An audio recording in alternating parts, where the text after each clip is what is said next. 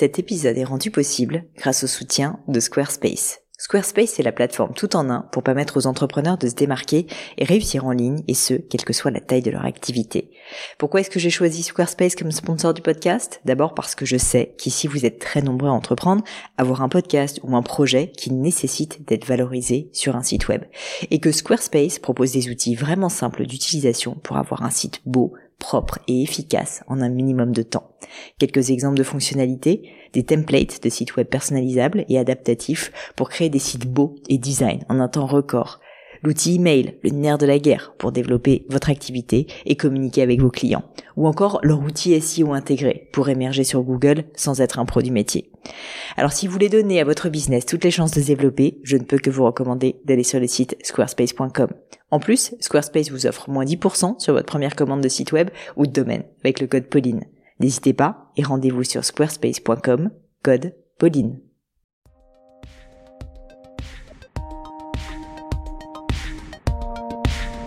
Hello les amis, j'espère que vous allez bien. Moi ça va super parce que aujourd'hui c'est une leçon et comme vous savez, j'adore ça. Aujourd'hui j'ai passé 30 minutes avec l'un d'entre vous et je dis l'un d'entre vous parce que pour une fois c'est un garçon et ça me fait quand même bien plaisir parce que je dois dire que j'ai quand même une audience, enfin en tout cas sur les leçons, qui est euh, avant toute chose féminine. Je crois savoir pourtant que vous êtes 50% d'hommes ici, mais bizarrement vous ne me posez pas trop de questions pour les leçons messieurs, alors je vous engage à le faire. Bref, merci Mathieu d'avoir accepté de te jeter à l'eau. Je suis donc avec Mathieu aujourd'hui qui m'a fait le plaisir de me poser une question très intéressante, même si pas facile, je dois l'admettre. Mathieu est à la tête d'un domaine viticole. Je vous mettrai le lien dans les notes de l'épisode. Si jamais vous souhaitez goûter le vin que je suis sûr sera délicieux que Mathieu est en train d'essayer de commercialiser. La question de Mathieu est donc la suivante. Il me demande comment développer à l'international son groupe dans le domaine du vin. Il a déjà l'habitude de travailler avec l'Angleterre, mais va ouvrir dans d'autres pays son commerce, et c'est donc exactement ce dont on a parlé dans le cadre de cette leçon. Évidemment, il n'y a pas de recette magique. Évidemment, il n'y a pas une seule recette.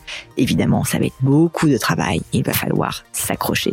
Mais j'ai donné à Mathieu dans cette leçon quelques clés pour pouvoir l'aider. Mais je ne vous en dis pas plus et laisse place à cette nouvelle leçon du podcast. Salut Mathieu.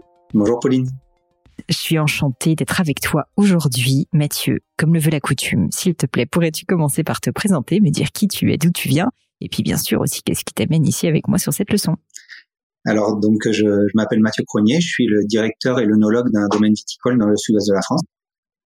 Donc on est euh, on est euh, dans le Lot-et-Garonne, dans l'appellation Côte de Duras, et euh, donc je suis euh, je suis à la tête d'un domaine viticole qui appartient depuis janvier à une fondation hollandaise, mais qui a été euh, pendant de nombreuses années la propriété d'anglais du fait d'un gros groupe. Et ben, du coup on a un gros groupe de de, de clients et de d'amoureux du domaine en Angleterre on a, on a pu créer par le passé euh, un groupe de club privilège sur l'Angleterre et donc euh, ça nous a permis de, de vendre beaucoup de vin sur la partie anglaise.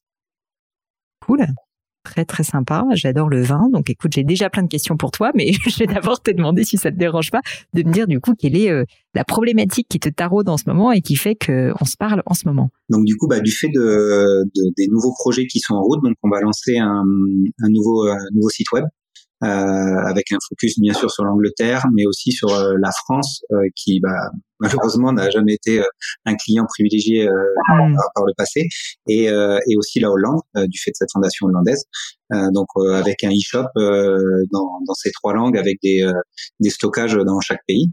Euh, et donc ça, ça va se lancer incessamment sous peu. On a quasiment fini le, le site web et les, les différents euh, les différentes contents sur les euh, dans, les trois langues.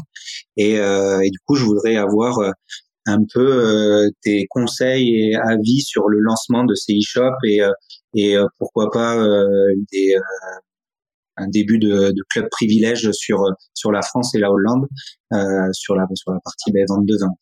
Écoute, hyper intéressant comme question. Alors malheureusement, je crains, Mathieu, mais je pense que tu le sais qu'en 30 minutes, on va pas pouvoir, on va pas pouvoir répondre à cette question suffisamment en détail pour que tu aies un plan d'action concret, parce que c'est tellement complexe.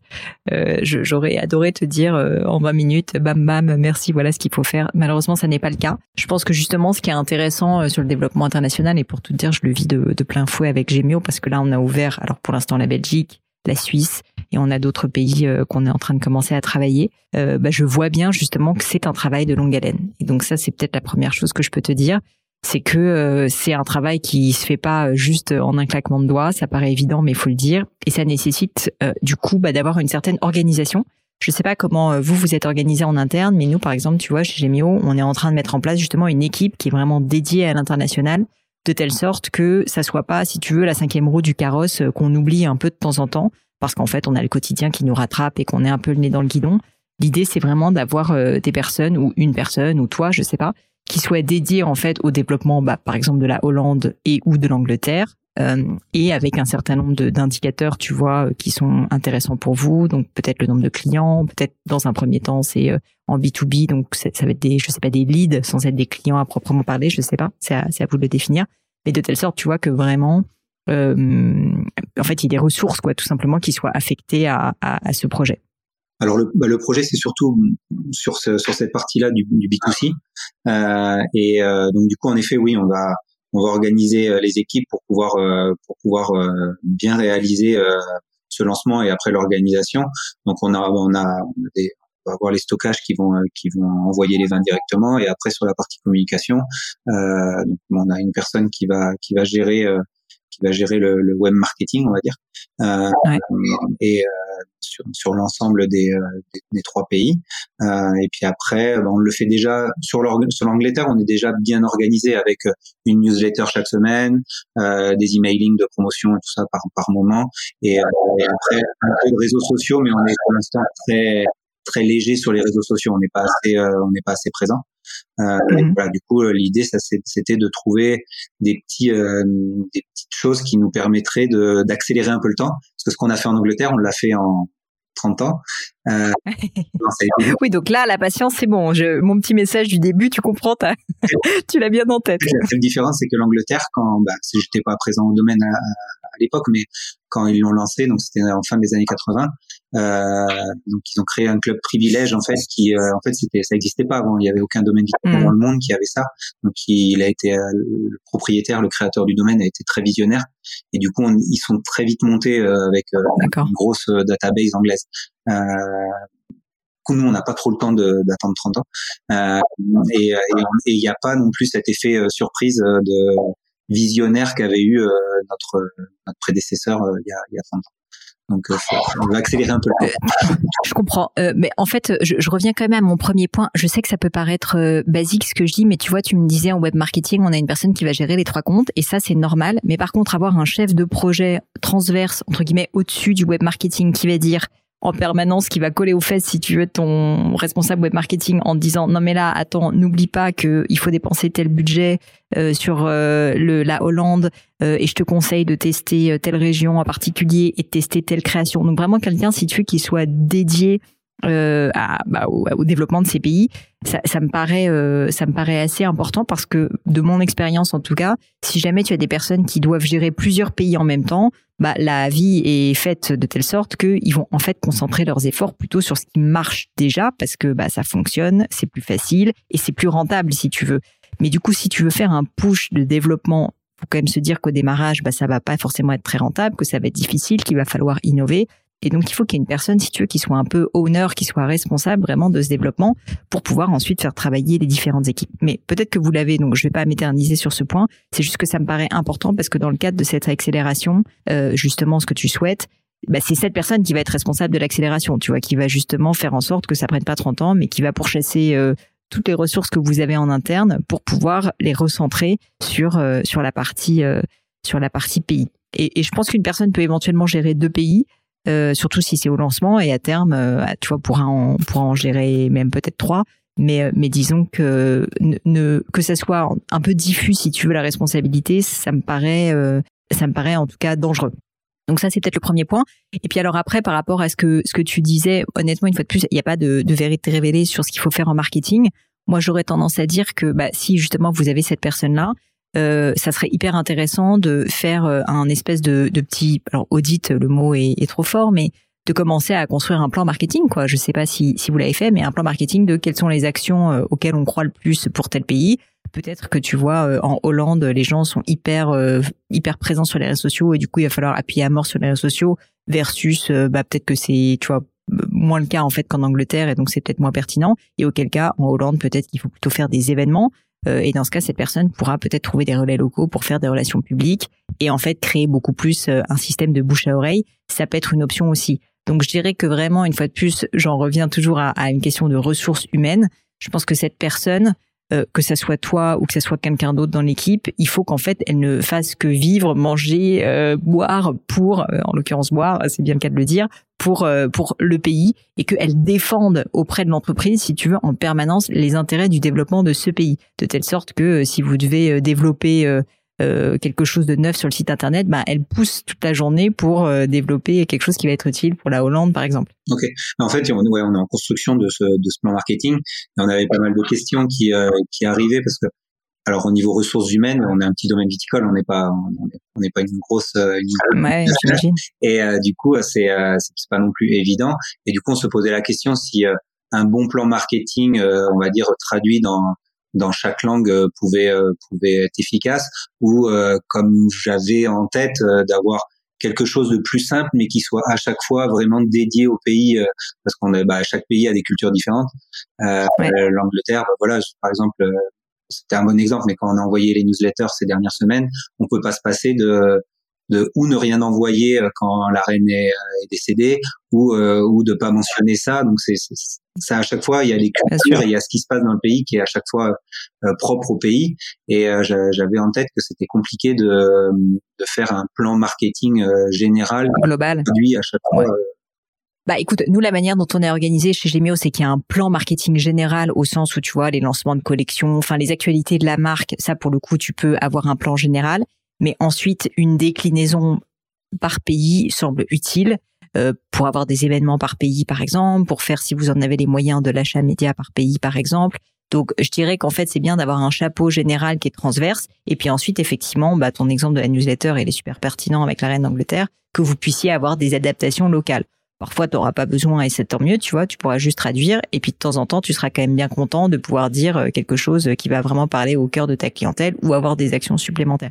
Donc, c'est pour ça que mon point, c'est pas de dire forcément que tu as besoin d'avoir 15 euh, personnes qui le font. Je me doute bien que vous n'avez pas, enfin, tu vois, même, entre guillemets, même nous et plein de boîtes n'ont pas les moyens quand ils lancent un pays d'avoir 15 personnes. Mais une personne gestionnaire de projet qui ensuite puisse faire travailler d'autres sources, donc soit en interne, soit même, tu vois, passer par des freelances quelqu'un par exemple qui est une influenceuse locale que vous payez euh, euh ou un, enfin une personne spécialiste tu vois je dis influenceuse mais ça peut être quelqu'un dans le secteur du vin qui s'y connaît hyper bien qui a un gros réseau et que vous payez euh, pour organiser des événements pour vous et donc qui n'est pas forcément salarié mais qui est quelqu'un qui va être payé vraiment euh, comme une mission tu vois de relations publiques ou de relations presse par exemple et ça, c'est tout à fait possible de le faire. Donc, que vous ayez pas 150 personnes en interne pour gérer l'international.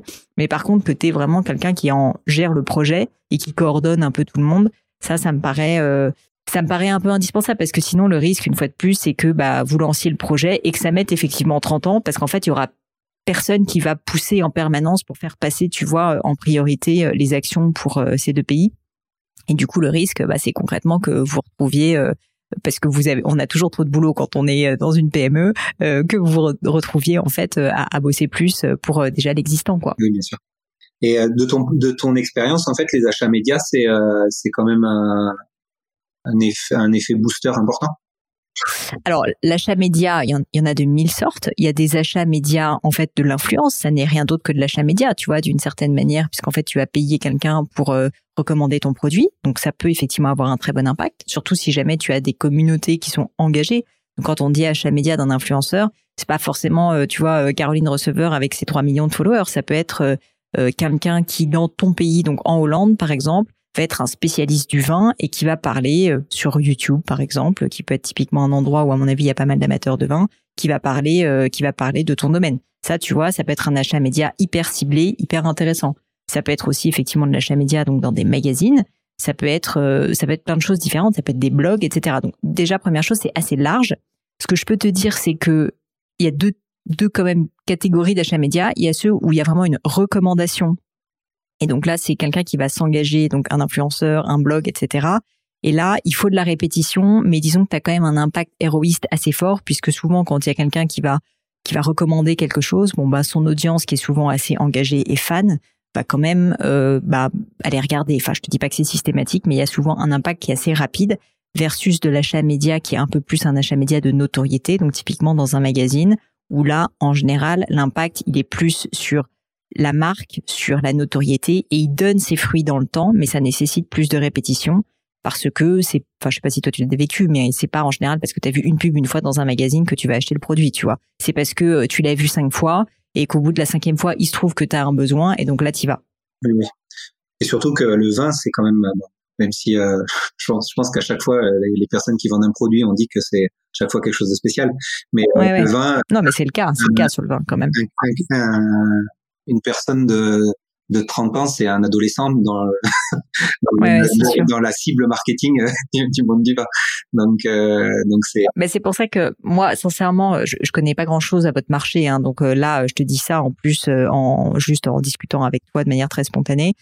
Je, je pense pas que je m'orienterais sur des plans médias, surtout si vous n'avez pas forcément énormément de ressources pour un plan marketing de, de notoriété. Donc, ce que j'évoquais, par exemple, dans la presse, je pense que je ciblerais vraiment sur des actions euh, qui peuvent avoir un impact assez direct si tu veux sur vos ventes. Donc typiquement euh, de l'événementiel avec des clubs de dégustation de vin, euh, des, influenceurs dans le monde du vin, des youtubeurs dans le monde du vin. Peut-être qu'il y en a pas, mais même des petits, tu vois, qui ont 2-3 000 abonnés. En fait, c'est 2-3 000 personnes forcément hyper fans. Il vaut mieux ça trouver, et ça j'en parle beaucoup dans ma formation Cible efficacement ses clients, il vaut mieux que tu trouves euh, un, comment dire, un média, un influenceur, enfin en tout cas un ciblage qui est très fin tout petit, mais qui te permet d'avoir une cible qui est vraiment hyper précise et pertinente pour toi, plutôt que d'essayer, et surtout ça coûte beaucoup plus cher, de d'essayer en fait de viser trop large au début, où franchement vous allez vous ruiner pour un impact qui en général est, assez faible. Donc euh, moi je te, je te recommanderais euh, en fait de multiplier énormément de petites actions,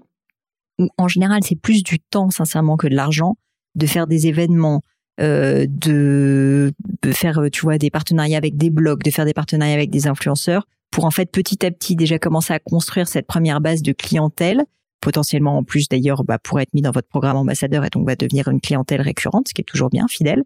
Et puis ensuite, dans un deuxième temps, d'élargir. Mais je commencerai vraiment par en fait tout simplement des amateurs de vin, une niche euh, qui paraît pertinente pour vous et qui, à mon avis, sera plus facile à cibler que juste euh, essayer de taper un petit peu plus large. Donc, euh, donc voilà. Donc j'en reviens encore, et tu vas en avoir marre que je te ressasse toujours la même chose, au fait que tout ça, comme c'est beaucoup de travail, parce que tu as compris, c'est pas t'appuies sur un bouton en web marketing et en fait tu dépenses 20 euh, 000 euros par mois et du coup ça tombe tout seul, ce qui est un peu le rêve de tout marketeur bien sûr, hein, de ne pas avoir beaucoup de travail et de réussir à avoir une martingale. Malheureusement, mon expérience en marketing, c'est que c'est quasiment jamais le cas et qu'en fait c'est une succession de plein de petites actions malines, intelligentes et donc du temps et de l'intelligence qui vont vous permettre si tu veux d'avoir une somme euh, une somme de résultats qui va faire que votre chiffre d'affaires va, va beaucoup augmenter. Donc euh, voilà, ça va un peu contre l'idée reçue qu'il euh, y a un truc incroyable qui va faire que tout d'un coup euh, vous allez cartonner. mon expérience, c'est qu'en fait le truc incroyable, c'est en fait une somme d'un millier de, petites choses qui accumulées en fait font quelque chose de très grand. Tu sais, c'est la fameuse phrase les petits ruisseaux font les grandes rivières. Ouais. oui, l'idée l'idée novatrice et, révolutionnaire, elle est, elle est souvent très rare. Écoute, elle peut, elle peut, elle peut, comment dire elle peut arriver. Je te dis pas que c'est impossible, mais effectivement, c'est assez rare et, euh, et souvent, euh, elle est, elle est en fait, euh, elle, elle, dure un temps, si tu veux. C'est-à-dire que c'est pas ça qui va faire que, c'est pas ça qui va faire que ton entreprise toute la vie va durer. Tu, je te donne un exemple. Nous, par exemple, on, avec Gémio, on est, on a, on a eu la chance par moment de passer, d'avoir des passages télé. Donc un passage télé, tu vois, typiquement, ça te fait passer un cap parce que tout d'un coup, on avait un gros passage télé, par exemple, sur Capital, sur M6 en France. Euh, et oui, on a eu énormément de chiffre d'affaires dans les trois mois qui ont suivi. Et tout d'un coup, on avait 100% de croissance, c'était incroyable. On avait, on marchait sur l'eau, tu vois, on avait quasiment plus besoin de faire de marketing, ça tombait tout seul. C'est la vérité. Mais ça durait trois mois. Et ensuite, c'est redevenu normal. Donc en fait, ce que je veux dire, c'est que ce genre de choses, c'est pas, hum, c'est pas pérenne. Ce qui est pérenne, c'est de construire des stratégies marketing avec plein de petites actions. Comme ça, en plus, tu diversifies ton portefeuille de risques et tu sais que tu vas avoir plein de lignes de revenus différentes potentielles, ce qui fait que tu vas finir par construire quelque chose euh, de très intéressant. Ça, en B2C, franchement, c'est très fréquent. Voilà, bah écoute, j'ai envie de te dire euh, bonne chance pour euh, ce grand monument, mais c'est hyper excitant euh, parce que bah, c'est un super projet et bravo en tout cas, bravo en tout cas de de bah, te là-dedans quoi, parce que c'est quand même un sacré cap pour le développement de votre entreprise. Oui, bah oui, c'est c'est très intéressant, excitant et on a hâte déjà de, voir le site web euh, fini pour voir comment ça comment ça donne. Fait travailler des photographes, on a fait, on a fait pas mal de, de travail dessus ces derniers mois. En plein milieu des vendanges, là, c'était, c'était des fois un peu rapide, mais, mais on a, on a réussi à faire quelque chose de sympa, je pense. Donc, on va essayer que ça marche. Et alors, dis-moi, Mathieu, est-ce que tu peux nous révéler le nom du domaine? Parce que je crois pas que tu l'aies dit. et peut-être qu'il y a des personnes que, qui vont être intéressées. C'est Domaine du Grand Maine. On est en Côte de Duras, donc c'est une petite appellation euh, dans le sud-ouest de la France. Et euh, donc, c'est un, un, domaine qui fait des, des vins de, de vins de super qualité. On a un terroir vraiment magnifique et on a une équipe vraiment exceptionnelle qui fait, qui porte une attention très particulière à tous les pieds de vigne, tous les détails qui font que on essaye de faire des vins qui sortent de l'ordinaire et qui marquent les gens le plus possible. Alors justement, fais-nous un peu rêver pour qu'on termine là-dessus sur une note douce. Euh, quelle est la spécificité de vos vins? Est-ce que tu pourrais un peu décrire ce qu'on peut attendre si jamais on, Alors déjà, on passe le cap d'un de devenir client. D'un point de vue général, le domaine a un plan, un projet agroécologique très important, global, avec un mélange de, de, de carbone footprint, d'attention au bilan carbone, de biodiversité, euh, qui, euh, qui nous permet, qui nous permet de d'avoir euh, d'avoir très peu d'intervention euh, d'intervention sur le, le, vignoble, autre que manuel, et, euh, et, du coup qui nous permet de faire des vins des vins de qualité tout en finesse. Donc on est plutôt sur des vins on n'est pas sur des vins bodybuildés, on est sur des vins fins et complexes euh, qui peuvent euh, correspondre à tous les moments à peu près de dégustation. On fait blanc, rouge et rosé avec une cuvée euh, plutôt fruitée, légère. On est en train aussi de changer la gamme, donc ça va y avoir des petits changements. On fait plein de choses en même temps, mais, euh, mais du coup avec une voilà une gamme plutôt fruitée, légère qui va qui va correspondre à, on va dire des vins de tous les jours euh, pour l'apéro ou pour euh, pour euh, pour tous les jours voilà. Et, après des, des cuvées un peu plus complexes plus plus travaillées avec des, des sélections parcellaires différentes qui nous permettent qui on élève en barrique souvent mais dont la barrique est juste un peu comme le sel et le poivre en cuisine. Et là pour exhauster les goûts mais pas pour masquer masquer l'ensemble. Donc les vins plus de gastronomie. Miam. Ça donne envie. Écoute Mathieu, merci mille fois en tout cas pour ta question. Je te souhaite évidemment le meilleur pour la suite. Tiens-moi au courant. Euh, j'espère que vous allez euh, atteindre votre objectif euh, en peu de temps. en tout cas, merci pour ta question et je te dis à bientôt. À bientôt. Et voilà les amis, c'est fini pour aujourd'hui. J'espère que cette leçon vous a plu. J'ai pour ma part passé un très bon moment. Bah, si ça vous a plu, vous savez ce qu'il vous reste à faire. N'hésitez pas à diffuser cet épisode, bien sûr, autour de vous, sur les réseaux sociaux, LinkedIn, Instagram et j'en passe. Et puis pourquoi pas un peu de bouche à oreille, hein, de vive voix, ça marche aussi. Et puis, puis surtout, si vous souhaitez postuler à une leçon, et eh bien c'est très simple. Vous pouvez me contacter sur mes réseaux sociaux, Pauline sur Instagram, sur LinkedIn, Pélegno sur Twitter. Et puis pourquoi pas avec hello.paulinegno.com. On répond à toutes vos questions. Merci à toutes pour votre attention et puis je vous souhaite une très bonne journée. À bientôt!